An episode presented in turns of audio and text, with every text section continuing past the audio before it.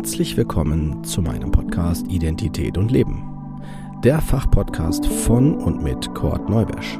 Ich bin Diplompsychologe und psychologischer Psychotherapeut.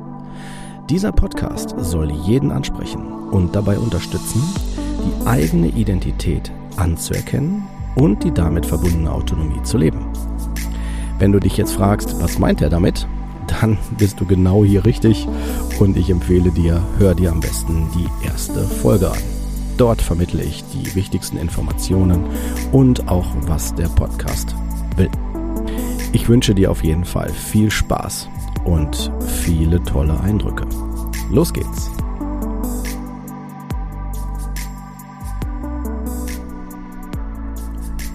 Herzlich willkommen zur aktuellen Folge. Ihr werdet mit auf die Reise genommen zu einem Experten. Professor Dr. Franz Ruppert ist seit 1992 Professor für Psychologie an der Katholischen Stiftungshochschule München. Seit 2000 lehrt er die Psychotraumatologie als Hauptinhalt seiner Lehr- und Forschungstätigkeit. Die Entwicklung seiner Methode der Traumatherapie für das Gruppen- und Einzelsetting ist über langjährige Therapieerfahrung als Prozess durch mehrere Bücher dokumentiert und kann durch eine einjährige Weiterbildung bei ihm erlernt werden. Ich habe die Ausbildung 2016 bei ihm absolviert und durch weitere Seminare und Supervisionen bis heute verfolgt. Ich halte seinen Ansatz für wegweisend und mutig. Seine offene und wertschätzende Art macht jedem Betroffenen Mut, hinzuhören und eine Liebe für sich selbst zu entwickeln. An bestimmten Stellen öffne ich mich bewusst mit persönlichen Inhalten, um eine Lanze zu brechen für die Tatsache, dass auch Therapeuten nur Menschen sind. Es geht um das Erkennen der eigenen Themen und den Mut, die Herausforderung anzunehmen, daran zu wachsen. Auf seiner Homepage sagt er, eine gesunde Psyche kann unterscheiden zwischen ich, du und wir, Vergangenheit, Gegenwart und Zukunft, Wahrnehmung und Projektionen, Innen und Außen, liebevollem Sein und unerfüllbaren Sehnsüchten, sinnlicher Lust und sexuelle Gier, Realitäten und Illusionen, Machbarem und Unerreichbarem, Leben, Überleben und Tod. Sie ist in sich glücklich und wünscht anderen dieses Glück. Eine traumatisierte Psyche wehrt sich gegen Selbsterkenntnis, indem sie sich auf das Außen fixiert, sich im Reden, im Aktionismus und im Kämpfen verliert. Sie betäubt sich selbst und fördert täglich ihr eigenes Unglück. Ich lade euch ein, mit mir zusammen diese wichtigen und fundamentalen Infos über die Folgen 15 bis 17 meines Podcasts durch die Interviews mit Professor Dr. Franz Ruppert zu begleiten. Wir gehen in Teil 1 auf seinen Therapieeinsatz ein.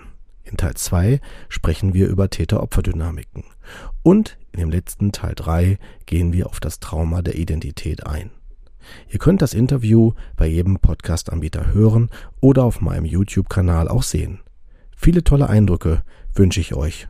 Und nun legen wir los. Ja, herzlich willkommen, lieber Franz. Schön, dass du da bist. Ja, schön, Gott, dass wir uns wieder mal begegnen. Ja. Auf diese Art und Weise und uns ja. austauschen können. Ja, ja, ja klar. Ne, wenigstens so. Ne, sonst äh, würde ich jetzt zu dir äh, nach München kommen, wenn die Möglichkeiten wären. Aber okay, dann ist es im Moment halt nur ausgesetzt. Aber das, ne, wir werden sehen, wo es sich, wo es sich hin entwickelt. Genau. Aber schön, dass es möglich ist. Hm. Okay, ja, für das heutige, das äh, ist der zweite Teil ne, von diesen äh, drei Interviews im, im Bezug auf den Podcast, Identität und Leben. Äh, und heute ist der Schwerpunkt auf Täter-Opfer-Dynamiken. Mhm. War so meine Idee, weil äh, das, ähm, ja, so, das, das, das, das durchdringt alle, alle Ebenen meiner Meinung nach. Ich erlebe das immer wieder auch in meinem Praxisalltag, aber ähm, auch, ich glaube, ähm, wenn wir das Konzept Trauma ja nehmen und auch Identität, äh, ist diese, gerade diese Verstrickung Verstrickungen und diese, diese, mhm. diese Ein Einladung dieser, dieser, dieser Dynamiken einfach äh, so schnell da, dass man, mhm. äh, ne, so es ist, ich fand das immer spannend, auch in deinen Arbeiten zu sehen, in den, in mhm. in den praktischen, wie schnell man drinne ist, auch das mhm. sofort fühlen kann. Ne? Und das ist einfach, mhm. einfach mhm. Wahnsinn. Und genau, das war der Grund, ähm, warum ich denke, dass wir das jetzt hier vertiefen. Äh, ja, vielleicht äh, Franz, ich würde das Wort gerne an dich abgeben im Sinne von so, du hast das, äh, vielleicht erkläre ich es noch kurz, ich habe die Täter-Opfer-Dynamik im Rahmen der Weiterbildung bei dir oder, oder Ausbildung bei dir ähm, kennengelernt. Und äh, du hast dazu ja auch mehrere Fachträge, regelmäßige Fachträge zu auch gehalten, auch in den Büchern kommt das Thema immer wieder vor. Ähm, und äh, ja, also mir hat es, muss ich dir auch ganz klar sagen, extrem die Augen geöffnet. Ich habe viele Sachen auch bei mir selbst in meiner eigenen Biografie verstanden, auch warum ich bestimmten Konzepten oder Mustern immer noch hinterherlaufe. Und das ist letztendlich einer mit der Hauptgründe, ne, warum ich denke, das müssen wir hier unbedingt vertiefen äh, mit Schwerpunkt. ja, wie würdest mhm. du das, da, die, die, dieses Thema Täter-Opfer und Täter-Opfer-Dynamik denn so aus heutiger Sicht, mit deinem jetzigen Stand von heute, denn so äh, einschätzen, bewerten? Mhm. mhm.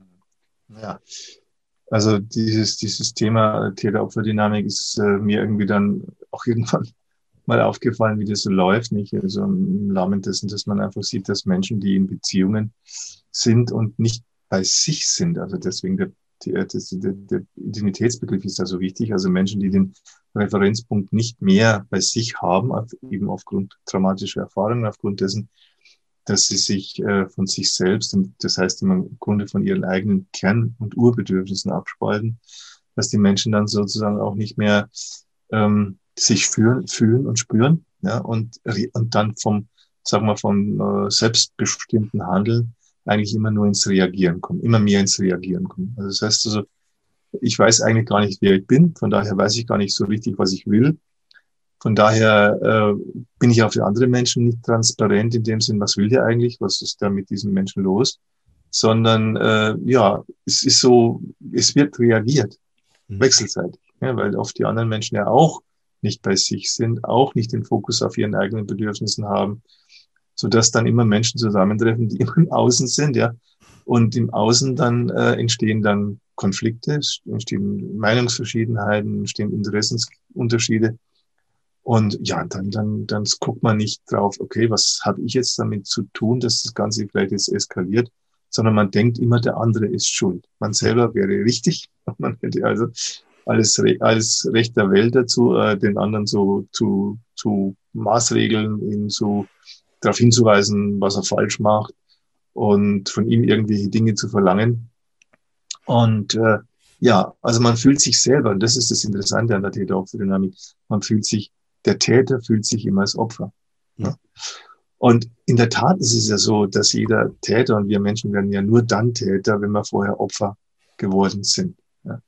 Also unser eigenes Opfersein, dass wir zum Opfer gemacht worden sind von, von anderen Menschen. In der Regel sind diese anderen Menschen unsere Eltern. Ja? Also, dass wir von unseren Eltern zu, zu Opfern gemacht worden sind in unserer Kindheit, führt eben dazu, dass wir Täter werden. Also, das ist so ein ganz klarer, für mich so ein ganz klarer Zusammenhang mittlerweile aus den Opfern von Trauma werden Täter, die andere Menschen traumatisieren. Mhm. Ja. Wobei eben, wenn du dein eigenes Opfersein nicht realisierst, und wer tut das schon?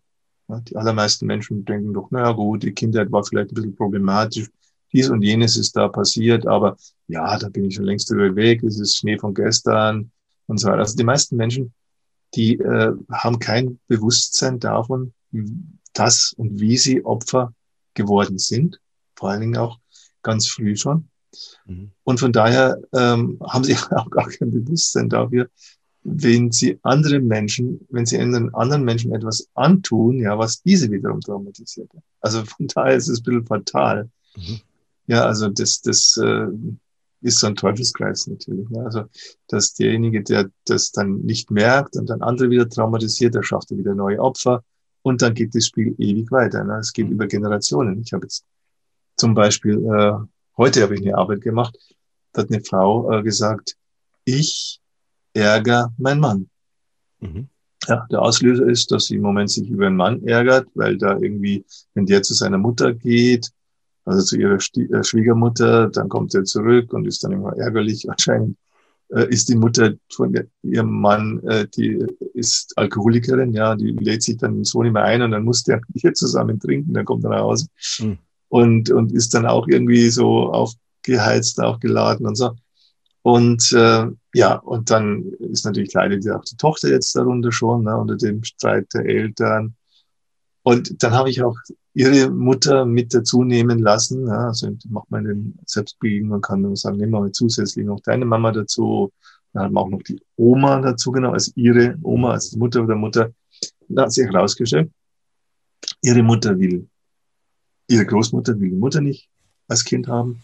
Die Mutter wiederum hat kein Interesse, ist auch früh und jung schwanger geworden mit der Frau, mit der ich jetzt gearbeitet habe, ja.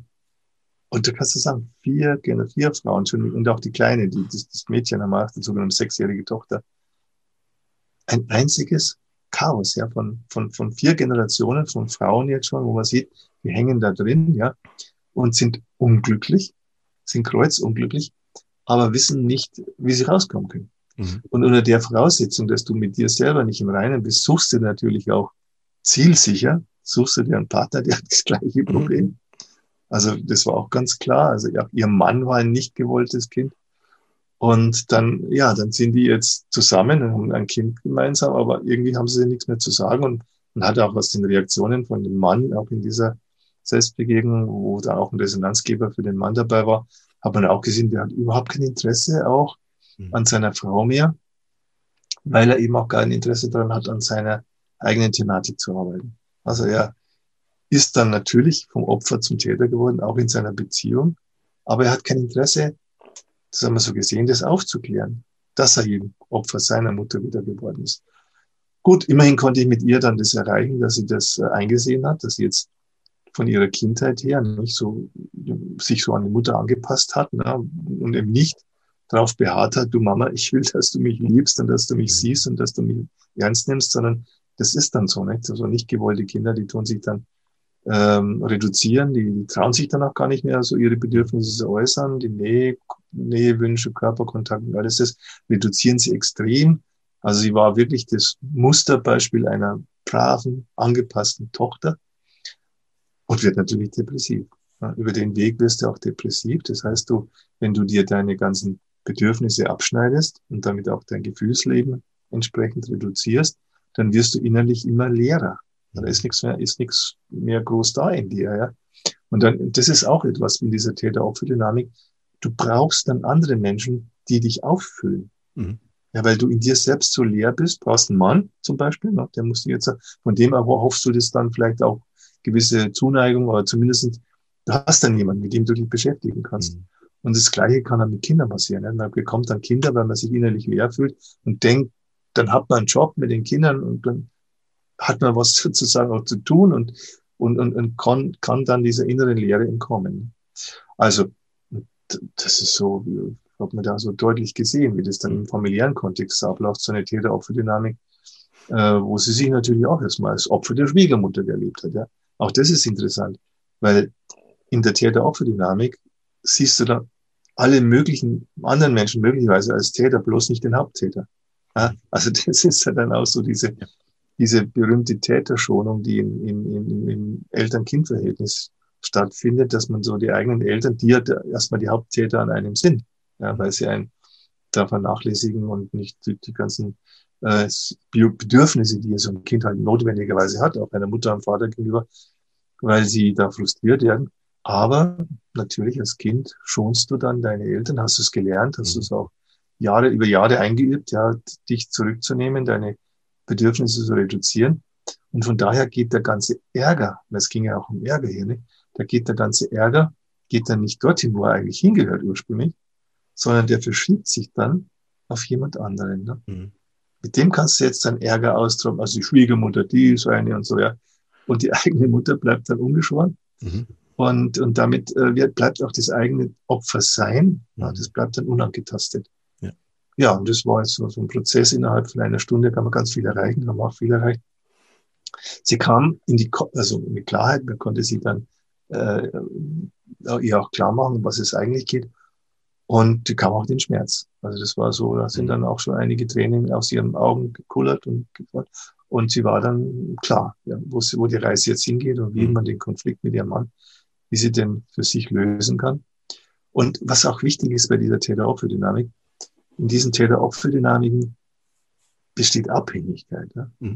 Also das Opfer ist vom Täter abhängig und umgekehrt. Aber du kannst gar nicht ohne den Täter leben und der Täter nicht ohne das Opfer. Also beide brauchen sich wechselseitig.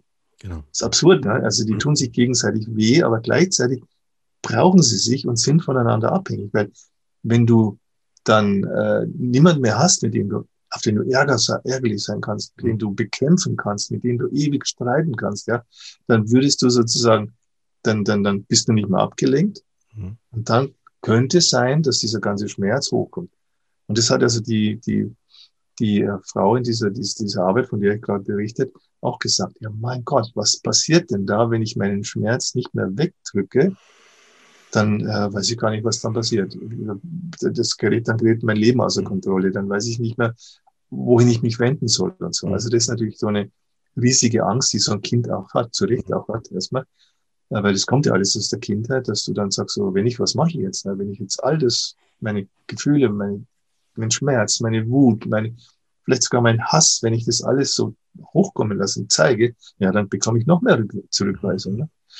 Und so denkt man eben so und nimmt man das in sein Leben mit und denkt selbst als erwachsener Mensch noch, du hättest keine Alternative, außer abhängig zu sein. Ne? Mhm. Also diese Abhängigkeit ist diese fundamentale Abhängigkeit zwischen von einem Kind, von seiner Mutter, die ist, die ist real. Also das mhm. ist nicht wegzudiskutieren. Mhm. Aber wenn du mal erwachsen geworden bist und nicht mehr die Mama brauchst, um dich zu füttern und zu wickeln und was auch immer mit dir zu machen, dann äh, kannst du vieles für dich selber tun. Dann bist du nicht mehr in dieser existenziellen Abhängigkeit. Aber also äußerlich, ne, vom mhm. äußeren Rahmen her. Aber innerlich fühlst du dich so.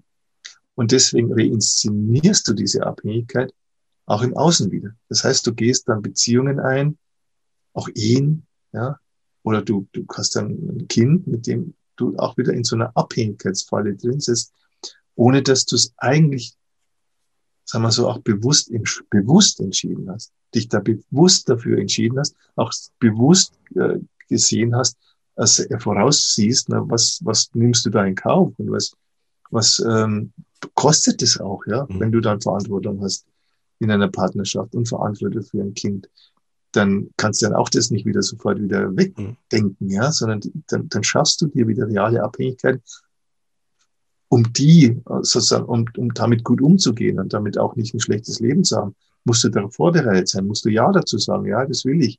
Aber das ist so, Menschen schlittern dann äh, von einem Desaster, also vom Kindheitsdesaster, schlittern sie dann in das Partnerschaftsdesaster und schlittern dann das eigene Elternsein-Desaster rein ohne dass sie sich da wirklich da, äh, sich dafür mal ganz bewusst entschieden hätten. Ja, genauso will ich leben. Mhm. Ja, äh, Hammer, weil du hast jetzt so viele verschiedene Ebenen ja auch angesprochen, ne?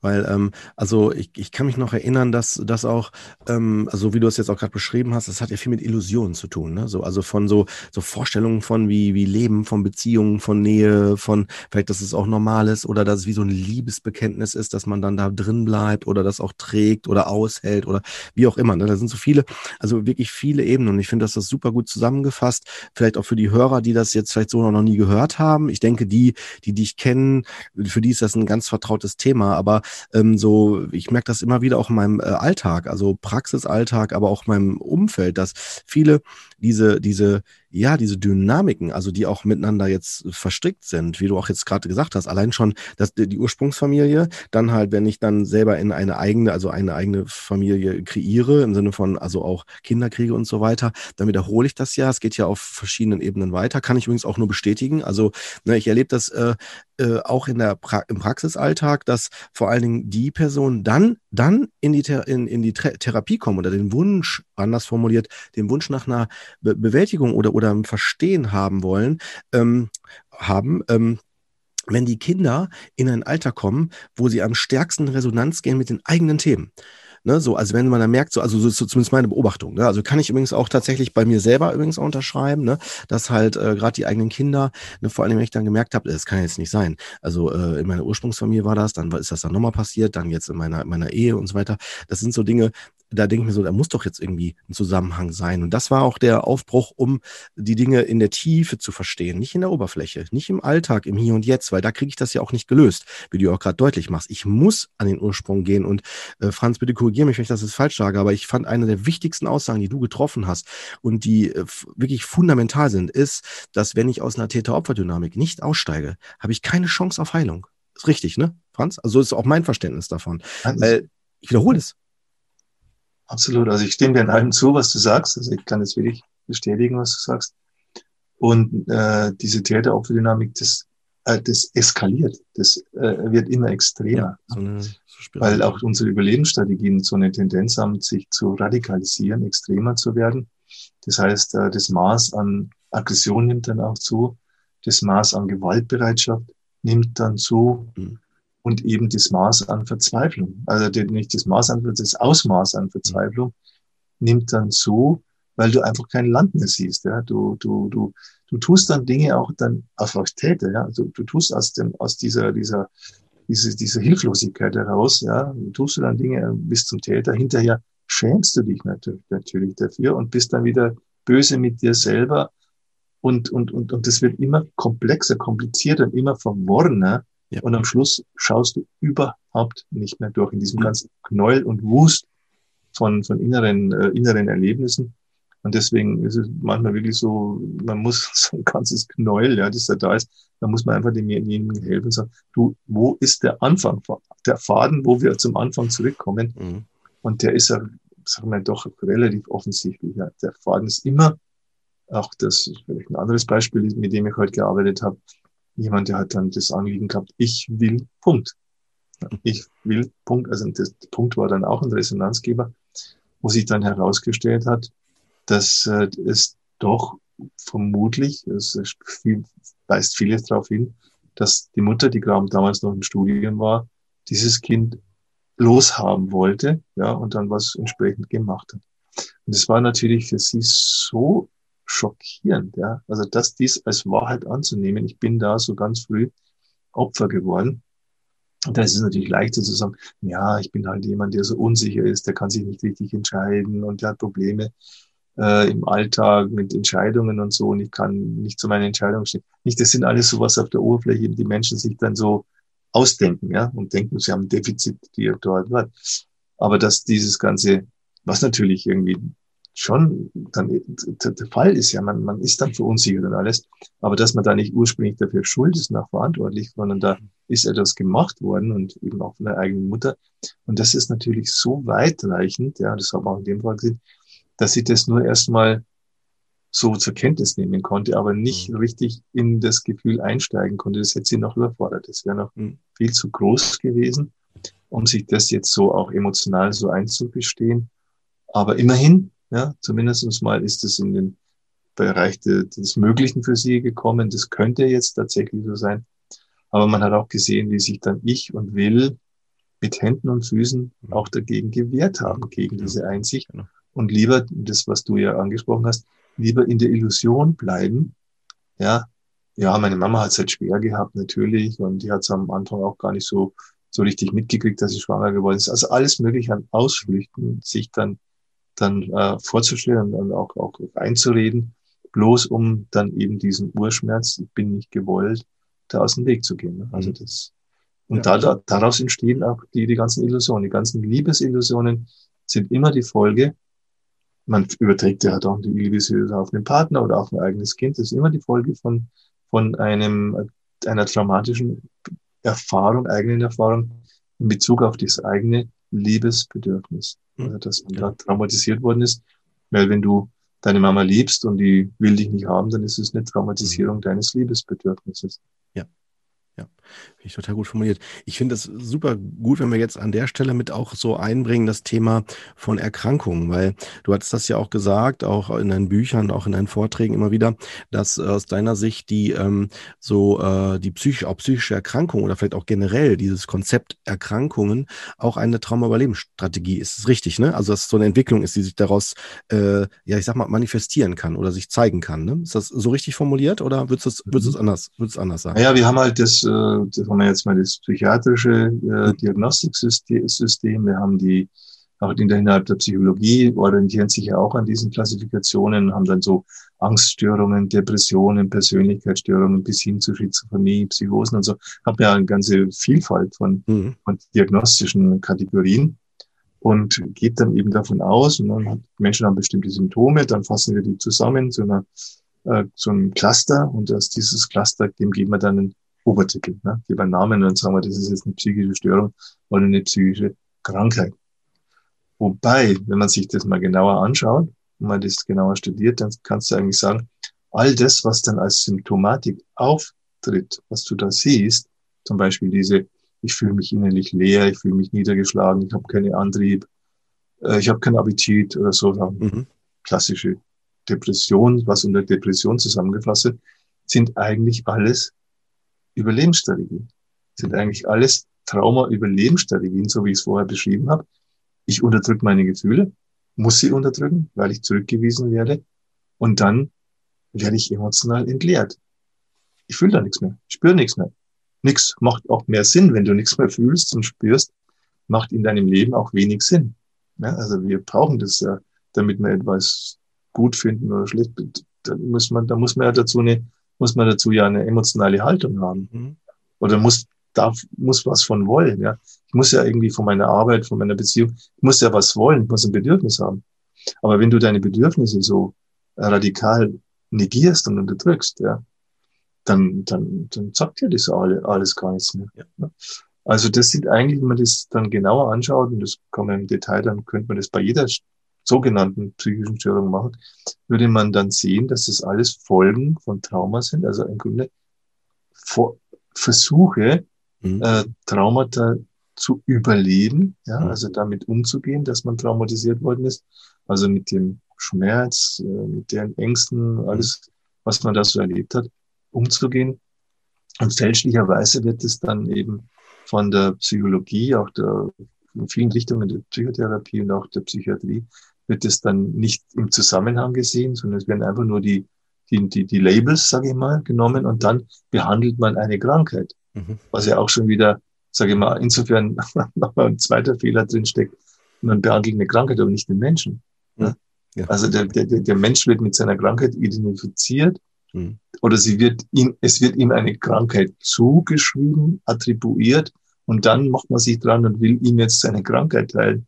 Und man sieht nicht diesen Menschen, der da ist, äh, in der Regel und auch nicht seine Lebensgeschichte, sondern sieht nur eben die Oberfläche, wie du vorher gesagt hast. Man, man macht sich dann an der Oberfläche zu schaffen und, und macht dann an den Symptomen irgendwie rum und versucht die Angst zu reduzieren oder denjenigen dann zu motivieren oder irgendwas, ja, mhm. dass er doch vielleicht ein bisschen Lebensfreude hat. Aber das ist alles eigentlich, sage ich mal ein bisschen salopp, ja. ist eigentlich alles für den Mülleimer.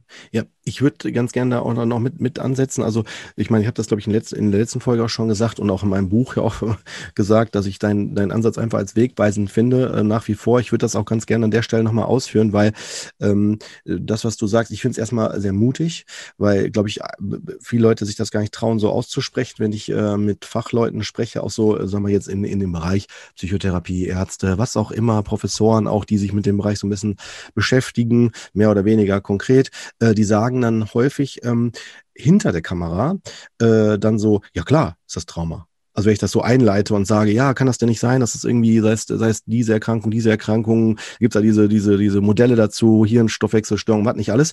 Und wenn ich dann aber sage, kann das denn nicht sein, dass das auch eine Reaktion auf und so weiter ist und so. Und auch da in der klassischen Wissenschaft ist es so, also klassisch im Sinne von, die sich ja so rühmt als Verhaltenstherapie, Psycho, ich will das jetzt nicht, meine ich jetzt beschreiben, nicht bewerten, sondern mhm. ähm, die auch versuchen, immer wieder mit neuen Erkenntnissen zu kommen. Ne, die haben jetzt zum Beispiel, das finde ich Hammer, das geht ja auch in deine Richtung, äh, als sie dann gesagt haben, haben. Wir wissen heutzutage aus, aus deren Sicht, ähm, das ist eine Angststörung in der Kindheit, wenn die nicht behandelt wird, im Erwachsenenalter eine Depression werden kann und später eine Schmerzstörung. Aber eigentlich ist es ja dann nur eine Erkrankung, nämlich die Problematik in der Kindheit. Also es geht ja schon dann mehr in diese Facette, die du ja auch von eigentlich im Grunde genommen ja schon immer so ges gesagt hast. Und äh, tatsächlich ähm, hast du ja auch in dem Buch äh, auch mein Körper, mein Trauma, mein Ich, ne, doch auch gesagt, dass es ja auch so weit bis in die körperlichen Erkrankungen auch reingeht. Also mhm. nicht nur die psychischen. Und ich muss dir sagen, da bin ich, sage ich auch ganz deutlich, deswegen nicht so mutig genug, weil ich einfach nicht so viel Lebenserfahrung habe, aber alles, was du sagst, ist total plausibel. Und ich würde es tatsächlich, wenn mich jemand jetzt konkret dazu fragt, auch sagen, ich sehe es genauso, dass es äh, einen schon einen, also den Zusammenhang in Richtung Trauma gibt als Ursache, würde ich tatsächlich genauso sehen, wenn ich allein nur an meine zehn Jahre Psychiatrieerfahrung zurückdenke, ja, dass selbst eine äh, Erkrankung wie Schizophrenie, ja, also die, die ja, wo man laut, laut, laut den Medizinern ja eine Hirnstoffwechselstörung ist. Das heißt, dann müssten die ja die ganze Zeit nur so sich, sich, sich so, weißt du, so, so eingenebelt in ihrer Welt bewegen. Aber wenn aber eine Dynamik, eine situative Dynamik kommt, wo zum Beispiel jemand vielleicht total wütend reagiert, sieht man, dass die plötzlich aus diesem Erleben, zack, wieder präsent sind in dem in, in dem Sein, also in dem Moment. Und da, da das, finde ich, erklärt kein, keiner dieser Konzepte. Das wäre jetzt mit, aber das, was, was du ja auch immer wieder deutlich machst, wird es total schlüssig. Also, dass mhm. es eine, eine, eine Reaktion ist zwar dann in dem Moment, aber wahrscheinlich aufgrund von äh, diesen Traumas, so würde ich das äh, äh, Traumata, je nachdem, was da im, im Vorfeld liegt. Und wenn ich, äh, ich habe mich immer für die Fälle auch interessiert, wenn ich da in die Biografie einsteige, könnte ich allein heute sagen, da gab es immer sowas. De definitiv. De nur, nur das benennt man da nicht so. Und ich merke das ja auch, wenn ich Berichte schreibe an Gutachter oder so, muss man ja, wenn man mit den Krankenkassen zusammenarbeitet. Und ich mache dann auf, hier, ich arbeite am Trauma. Da habe ich das, erlebe ich immer wieder, dass es äh, die Rückmeldung kommt, äh, ja, aber muss das denn äh, Trauma heißen? Ist das nicht eher symptomatisch, weil man symptomorientiert vorgeht? Jetzt schließe ich den Kreis, komme hier jetzt zurück. Ähm, wenn der Fokus ja dieser großen Wissenschaft, Medizin und wie es nicht alles heißt, Hausärzte oder was auch immer, dass er eher symptomorientiert vorgeht. Das entzieht sich ja dem, dem eigentlichen Ursprungsansatz, den, den du ja äh, sagst, den ich genauso sehe. Weil wenn ich halt immer das Unkraut nur abschneide, wenn es aus der Erde kommt, ja, habe ich in dem Moment das schön sauber. Aber das wächst ja nach und dann habe ich nicht die Lösung. Aber auch selbst dafür gibt es ja Konzepte. Dann kommen die ja dann mit den Konzepten, ja, ist genetisch oder bleibt ewig bestehen und mhm. da muss man jetzt halt immer was abschneiden oder weißt du so. Ne? Also ich glaube, da sprecht ihr jetzt äh, genau, also was du ja. ja aber das, das sieht man, weißt du, das letzte, was du jetzt zuletzt gesagt hast, da wird's ja schon deutlich. Ne? Es geht letztendlich ja da auch wieder nicht um die, dass die Menschen wirklich gesund gemacht werden oder gesund werden. Es geht ums Geschäft. Es geht um Dauerpatienten. Was ist doch nichts besser, als wenn du einen, einen chronisch Kranken hast, der dann, dann dauerhaft deine Medikamente kauft oder dauerhaft deine, deine Behandlungen braucht und, und nie auf die Beine, an, an dem verdienst du am meisten. Ja? Gesunden Menschen, die vielleicht ein, zwei äh, Jahre an sich arbeiten, dann sind sie wieder gesund, dann da, verdient, verdient man nur kurzschließlich was. Ja. Also das, also das Franz, ist mir, mir, schon klar. Nicht? Also äh, das, das ganze System ist ein äh, auf, auf Gewinne, Gewinne machen, teilweise auch Gewinnmaximierung ausgelegt, das Gesundheits- und Krankheitssystem. Also das muss man uns auch ehrlich eingestehen. Ne? Ja. Also es geht nicht in erster Linie um die Gesundheit der Menschen dabei. Also äh, genau, das ist nämlich, glaube ich, auch die Frage, wo man den Fokus hinlegt. Ne? Also wenn ich jetzt zum Beispiel rein jetzt nur bei den äh, behandelnden Psychiatern bleibe oder Hausärzten oder auch so engagierten äh, Leuten sehe, ne? wenn wir das mal weg, weggehen von dieser Pharmaindustrie, da bin ich voll bei dir, auf jeden Fall. Ne? Aber wenn ich jetzt mal jetzt so die nehme, die wirklich äh, davon total überzeugt sind und, der, und so sich auch betiteln als Wahrheitssucher, ne? da, da, ich will auf Folgendes nämlich hinaus. Äh, ich habe den Eindruck, äh, weil da kann ich mich übrigens auch, auch zu zählen. Also bevor ich zu dir gekommen bin und diese Erkenntnisse gewonnen gewonnen habe, äh, habe ich das ähnlich gesehen. Also ähnlich im Sinne von, da war ich auch in diesem Blick und ich würde es auch wirklich vergleichen mit einer Täter-Opfer-Dynamik. Also wenn ich da, äh, du hast das, finde ich, auch mal unheimlich gut äh, in Vorträgen und auch in Büchern beschrieben, wenn ich mich hinter Konzepten verstecke, Diagnosen. Es ist ja letztendlich auch wie ein Schutz. Ich mache ja dann in dem Moment in dem Dialog eine Trennung zu dem anderen. Dann sage ich, du krank, ich gesund, du nix wissend, ich Profi. Also so überspitzt formuliert oder so. Und dann habe ich ja schon diese Abgrenzung, ich, ich bin besser oder habe damit nichts zu tun.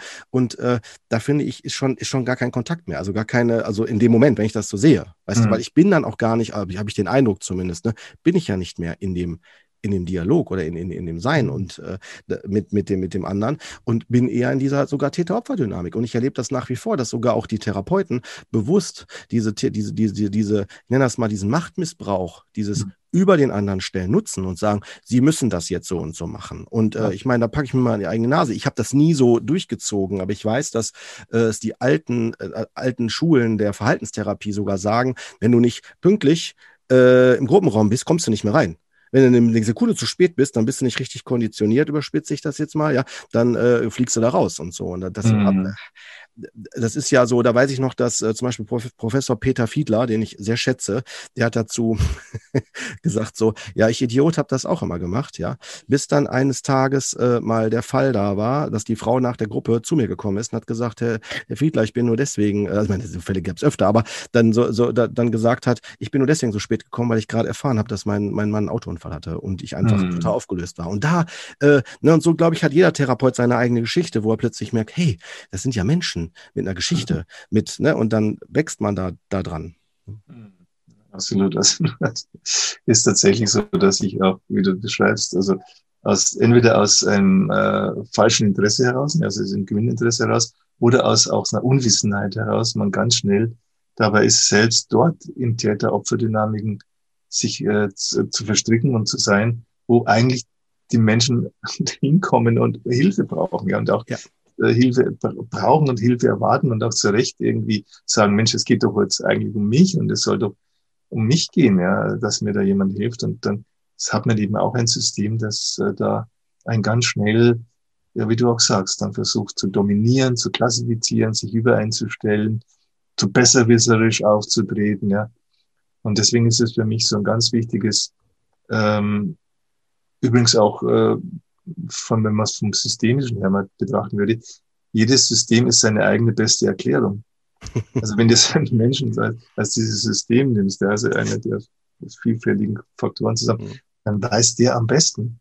Also nehmen wir mal das Beispiel, wo ich sage mit dem äh, Ich will Punkt, dieses Anliegen. Ja. Woher mhm. soll ich denn wissen, ob da in bei dieser, bei dieser, bei dieser Frau im Frühstadium abtreiben soll. Das kann die, das kann die dann nur selber wissen. Das kann sie dann nur selber herausfinden, indem sie das öffnet, indem sie das, was sie an Erfahrung gemacht hat, auch tatsächlich dann letztendlich hochkommen lässt, dann nicht mehr wegtut.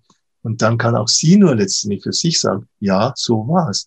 Wer soll denn das von außen dann behaupten können? Ja, das war so. Ja, das Gleiche, wenn es, wenn das Thema sexueller, sexueller Missbrauch geht. Ja, wie soll ich denn von außen entscheiden können? Ja, das ist passiert, das ist nicht passiert. Also du brauchst ja hier im Grunde gerade in der Psychologie brauchst du diese Bereitschaft, diese äußerste Bereitschaft des, desjenigen, dass er sich selbst erkundet, selbst mhm. erforscht, ja. auch ehrlich mit sich ist. Auch das ist immer so ein Punkt, wo ich dann auch sage, ja, weißt du, äh, es geht hier darum, auch um die Frage, wie ja. offen und ehrlich gehst du mit dir selbst um, weil ja. das davon hängt alles ab. Ja. Also das heißt, sich da drüber zu stellen und zu meinen, man wüsste das besser als derjenige, der das alles erlebt hat, was da ist und was da passiert ist. Das ist eine sehr große Anmaßung, eine Hybris, ja. Und dann muss man sagen, also gut, wenn das Expertentum ist, dann ist es eben eher dumm als Experte.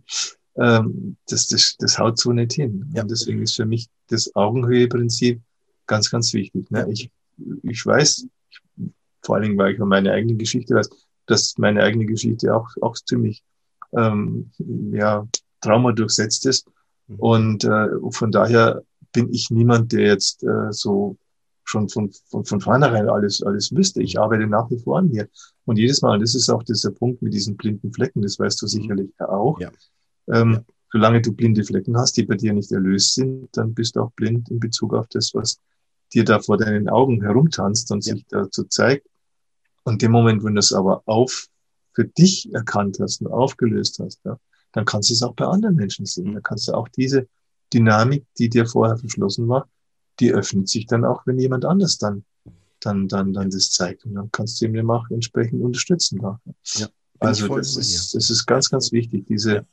diese Experten, dieses, dieses Gefälle zwischen hier ist der Experte, dort ist der Patient oder der mhm. Klient, das ist eigentlich Gift für die Heilung. Ja. Deswegen bin ich, sollten wir uns da wirklich bin ich an deine eigene Nase fassen und sagen, ja klar, jeder hat es natürlich schon gemacht, jeder hat solche Fehler auch schon gemacht. Muss man sich auch jetzt nicht ewig nachtragen sein. Mhm. Aber man muss bereit sein zu lernen, dazu ja. zu lernen und auch bescheidener dann zu werden. Ne? Mhm. Bin ich voll Und ja, und das tut gut. Das tut ja, ja beiden dann gut. Ja. Das tut ja auch dir als Therapeut, bist auch nicht mehr so gestresst und angespannt und meinst immer, du musst der große Experte sein, der sich jetzt mhm. da auskennt und so und, und die richtigen Diagnosen hat und dann noch ein tolles Gutachten schreibt. Nein. Mhm. Also ich kann nur sagen, seit ich meinen Weg jetzt gehe, ja, und immer, ich bin so entspannt und gelassen, so war ich noch nie in, in der Arbeit, aber allerdings auch mit den schwersten. Den, dramatischen Dynamiken kann ich gelassen auf mich zukommen lassen.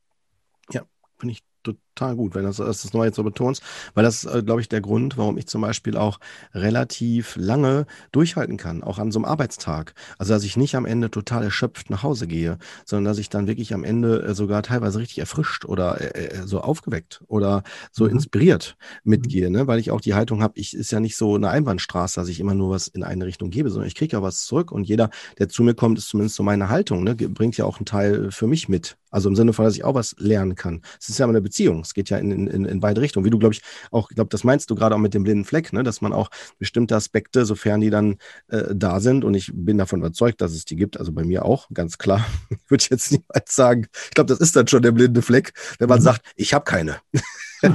das ist der größte blinde Blick, zu behaupten, ich habe kein Trauma. ja, so, ne? Ja, aber, aber was ich auch noch sagen wollte, noch mal kurz, um das auch dazu zu machen, auch wieder den Sack äh, bezogen auf jetzt die Fachkollegen. Also ich habe tatsächlich, das hat mich sehr berührt, auch gesehen, dass selbst so, äh, so die so, wie soll ich das sagen, so, so Wadenbeißer waren oder so in eine Richtung so nur waren, dass die tatsächlich, wenn man gerade jetzt auch durch die Podcasts, durch Interviews und, und, und Austausch, dass die tatsächlich auch aufgeschlossener sind. Also, dass die, vielleicht hm. liegt es auch daran, dass die merken, okay, ich kann es nicht mehr verleugnen oder verdrängen, ne? aber es, ich, ich finde auch da, das ist nicht bei allen so, ne? aber äh, und es ist, glaube ich, wie bei dem, jetzt um wieder auf Täter-Opfer-Dynamik zurückzukommen, genau da gleich. Wenn ich das erkenne und schaffe, auszusteigen, also aus diesem, diesem, diesem ähm, Konzept, weil ich kann ja, ich glaube, eines der größten Illusionen, die ich immer wieder auch in der Praxis erlebe, ist, dass ich denke, der andere muss aussteigen. Also wenn der das, wenn der das macht, dann mache ich das auch oder so. Oder der muss das doch verstehen. Ich überzeuge den, weil ich habe das ja erkannt. Mhm. Ich, ich mhm. werde den retten. Ne, ich glaube, das ist so eines der größten Illusionen, oder? Ja, ja, genau. Ja. genau. Ja, du, ich kann mich ja auch über Nachfrage auch von, von Fachkollegen da überhaupt nicht beklagen. ja, und das. Beste ist natürlich immer die Selbsterfahrung. Also wenn man dann in solchen Gruppen mit dabei sind, ist und dann äh, vielleicht auch erstmal in Resonanzrollen ist und wenn man dann äh, vielleicht auch mal eine eigene Selbstbegegnung macht, das ist natürlich das, was dich am meisten überzeugt. Und da kann man sonst viel reden und viel äh, sagen. Äh, die, die Erfahrung ist es letztendlich, die ja. einen dann auch vielleicht auf auf, auf den Weg bringt und einen auch dann motiviert und sagt, Mensch, verdammt nochmal, ich, ich stecke auch in meinem Beruf in der Täteropferdynamik drin.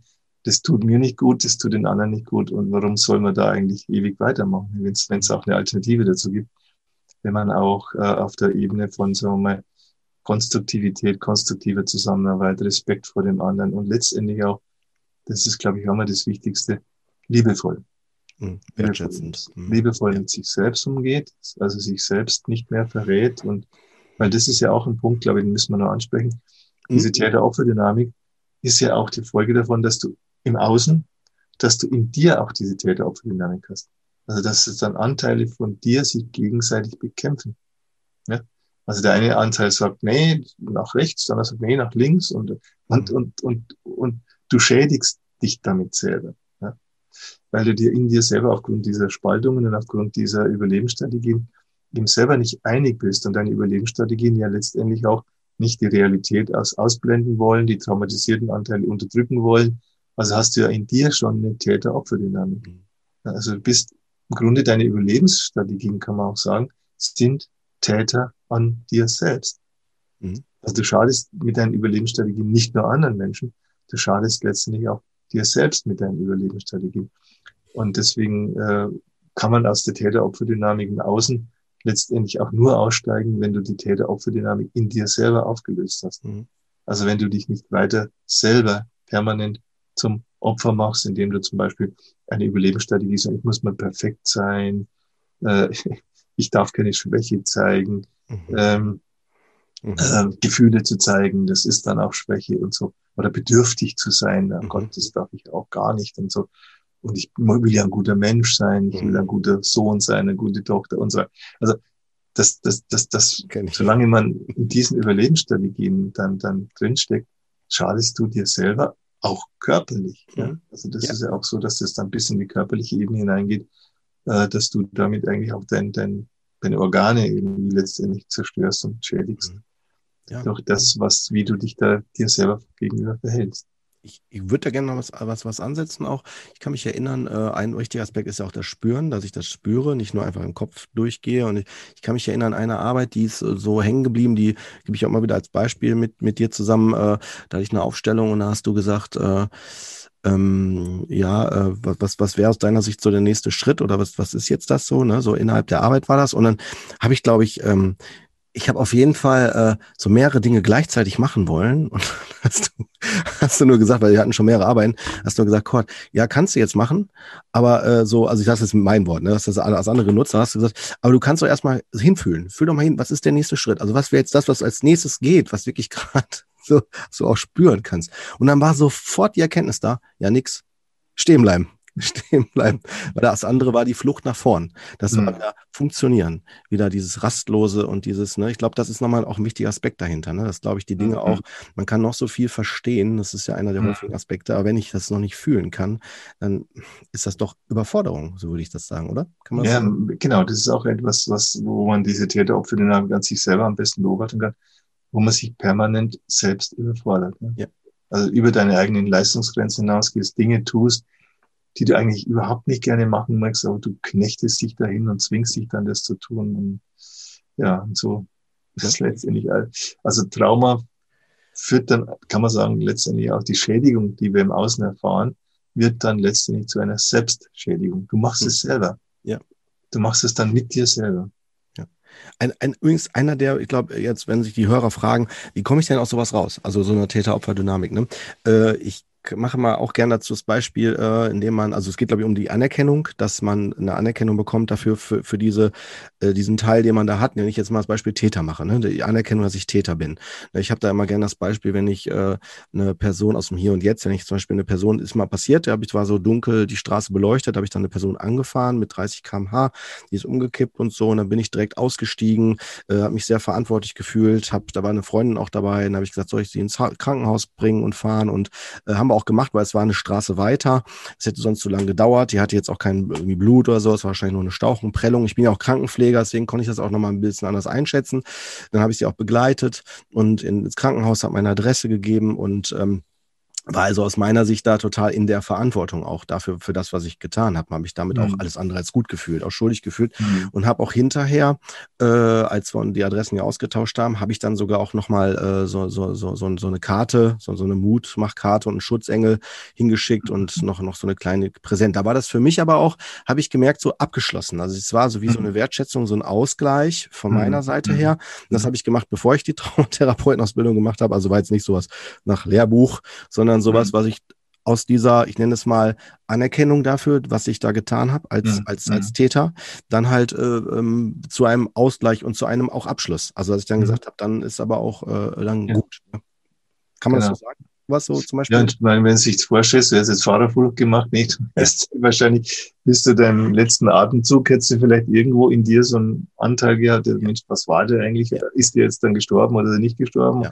Wie ist das da weitergegangen? Nicht? Du, du musst dir vorstellen, du hättest wahrscheinlich noch nicht mehr ruhig, selber, selber ruhig sterben können, weil, weil da etwas in deiner Psyche dann naht, der, was nicht zum Abschluss kommt. Und das ist ja auch ähm, auch so ein Thema mit Trauma. Trauma ist etwas, was psychisch noch nicht zum Abschluss gekommen ist. Und deswegen ist das, was wir als Traumatherapeuten machen, ist ja die Hilfestellung für Menschen, dass bestimmte Situationen, so, so wie du sie jetzt beschreibst, auch tatsächlich zum Abschluss kommen können und damit auch wir entlastet sind, ja. Und dass da genau. nichts in unserem Rucksack mit drin hängt und ewig, wir schleppen das mit und dann passiert noch was, schauen wir wieder was drin und mhm. dann wird das, der, der Gang durchs Leben immer mühseliger ja, und, und wir nehmen da die Lasten der Vergangenheit letztendlich vielleicht sogar bis auf unser, unserem letzten, bis zu unserem letzten Tag dann mit uns mit und das ist kein schönes Leben. Ne? Deswegen, weil du vorher auch mal gesagt hast, kann man das nicht anders als Trauma nennen.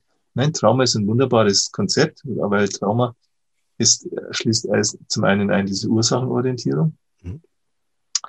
Trauma schließt auch ein, dass ich mir etwas zurückhole, was mir verloren gegangen ist. Mhm. Also ich nicht, ich muss jetzt was neu lernen, ich muss es umlernen oder sonst was. Nein, nein ich, ich, ich kann eigentlich alles. Ich muss nur das volle Potenzial nutzen, das in mir steckt. Und aufgrund von Traumaerfahrungen, eben weil du Dinge abspalten musst, weil du aus dem Gefühl gehst, weil du dann nur im Kopf bist, nutzt du ja gar nicht das volle Lebenspotenzial, das volle Potenzial aus, das du für dein Leben eigentlich hättest. Genau. Also insofern ist Traumatherapie immer ein erschließendes, kann man auch sagen, erschließen des vollen Lebenspotenzials, das so ein Mensch hat. Ja. Ich hole mir was zurück, ja. was unterwegs verloren gegangen ist. Ja. Hammer. Ja, ist wirklich so. Also auf den Punkt gebracht.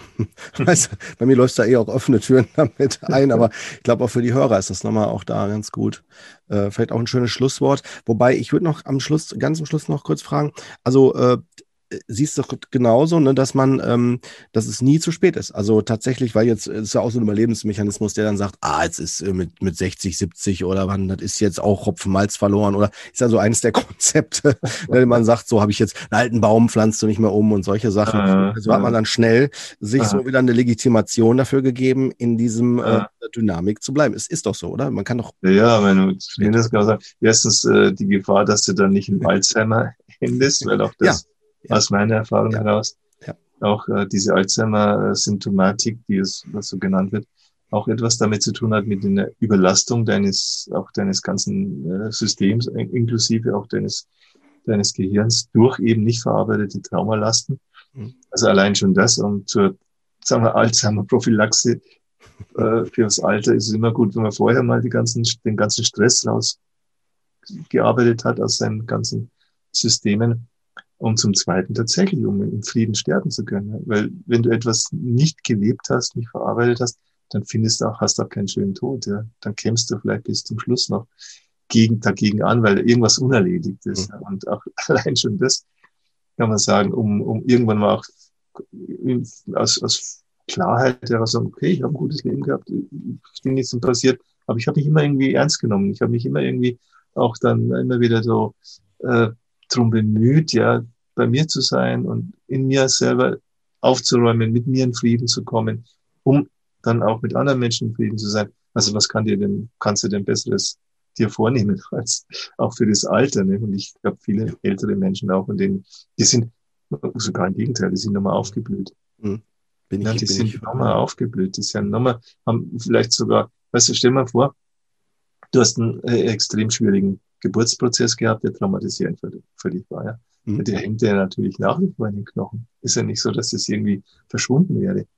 Und dann machst du vielleicht so mit 70, 80 nochmal eine Geburtsprozesserfahrung, äh, ja, und wirst vielleicht endlich mal ganz geboren. Ja. Es kommen diese Anteile, ja. die bisher so äh, im Geburtsprozess hängen geblieben sind, die in der Panik geblieben sind und so, die, die, die hast du plötzlich bei dir, ja. Die kannst du dann in dein Herz nehmen und so. Mhm. Äh, und dann feierst du nochmal Geburtstag in dem hohen Alter. Ja. also, das gibt, also ich finde, also man konnte fast ins Schwärmen kommen, ne, wenn man ja. sagt, was, welche Möglichkeiten wir heutzutage haben, die, die sich jetzt äh, da, da ergeben, äh, was früher nicht so der Fall war. Und äh, man, man, ja, mich, mir tut jeder Mensch fast leid, der, der nicht äh, in der Lage ist, sowas für sich zu nutzen. Vielleicht weil es ihm auch die finanziellen Mittel fehlen oder weil er eben auch nicht das Umfeld hat oder nicht eben so schnell an, an, an kompetente Therapeuten rankommt und so. Also kann man einem die Leute eher leid tun. Ne? Aber weil, wenn man weiß, was das für äh, ja, Lebensglück ist, ne? ich sage immer, das, das höchste Glück, das dir passieren ist, dass du dir selbst begegnest und dass du selbst weißt, wer du bist und ja. was deine Identität ist. Also von daher ja, kann, können wir, können wir es, glaube ich, noch nicht jedem empfehlen und, ja. und äh, eben sagen, du wirst nichts äh, falsch machen. Dabei. Ja. Das ist auch das, was ich immer wieder auch in den Gruppen sage. Ne? Ich sage das auch immer wieder, dass äh, das ist so menschlich, so, so, dass man auch Angst hat. Ne? Wer weiß, was kommt auf mich zu, was ist das da und so weiter. Das kenne ich ja selber auch vor den Arbeiten. Ne? Da kann ich ja als Profi so, so schön reden, aber wenn ich dann immer in so eine eigene Arbeit gehe, dann hat das, wenn ich das sogar schon vorher weiß, also ich jetzt nicht gezogen werde aus der Lusttrommel, ne, sondern ich das vorher weiß sogar, dann äh, habe ich schon Symptome vorher, dann so, so Nase zu, äh, ähm, so der Hals, so eine Kloß im Hals, bin total angespannt und hinterher, je nachdem wie die Arbeit dann auch, auch verläuft, ne, habe ich da manchmal das Gefühl, wie als wenn man neu geboren ist. Ja, es ist so wie ja. ein Frieden, so eine Ruhe, so eine Ausgeglichenheit, so eine unglaublich. Mhm. Und das ist vielleicht ein Zeitfenster von einer Stunde vielleicht zwischen. Ja, Stunde. Ne? Ja, und das geht. Das kann man wahnsinnig viel erreichen. Ja. Ne? Und das ist das Spüren, das ist das Fühlen. Und deswegen mhm. ist das auch so schwer, glaube ich, so hier so, äh, vielleicht auch nochmal, um die Hörer da nochmal abzuholen, ähm, es ist ja nicht Theorie, die wir hier besprechen oder irgendwelche ja. schönen Seifenopern, sondern es ist ja das, was du ja auch sagst, ist ja gelebtes Wissen. Also allein, weil du es ja immer wieder prax mhm. praktizierst, äh, tagtäglich. Ja, ja. Da kann man auch darauf hinweisen jetzt, weil wir hatten jetzt mhm. äh, letztes Jahr den fünften internationalen Kongress. Ja. Und da haben wir ja eine Live, das war, ich war auch online, haben wir eine Live-Online-Arbeit gemacht. Also die ist aufgenommen worden, auch mit Zustimmung der Beteiligten. Die ist jetzt auf meiner Internetseite. Also ist ein Video. Ah, super. Da kann man so eine ganze Arbeit mal sehen, ein Mann, Toll. der sich da ähm, mit sich selbst auseinandersetzt und ja, einfach mal angucken und dann ja, kann man schauen, ja. wie das ganz, ganz konkret und praktisch dann, dann passiert. Super Hinweis, das finde ich gut. Ja, werde ich auf jeden Fall mit noch verlinken. Ja, prima. Ja, für heute aus meiner Sicht haben wir die wichtigsten Punkte angesprochen dazu, die Phänomene und ja, können wir gern so stehen lassen. Auf alle Fälle. Ich glaube, das eine ganze Menge nicht und muss man vielleicht auch ja, sich erstmal ein bisschen so sacken lassen oder jeder greift sich mal. Ich glaube, so geht es wahrscheinlich ja. noch mir auch so. Ich greife mir immer etwas raus. Irgendwas bleibt dann hängen und kann dann, kann dann weiterarbeiten. Ja. ja, dann okay, vielen Dank. Danke auch für dieses, diese Impulse, interessanten Gesprächsimpulse und wünsche genau. alles Gute. Bis zum nächsten Mal. Vielen Dank. Bis zum nächsten Mal, ja.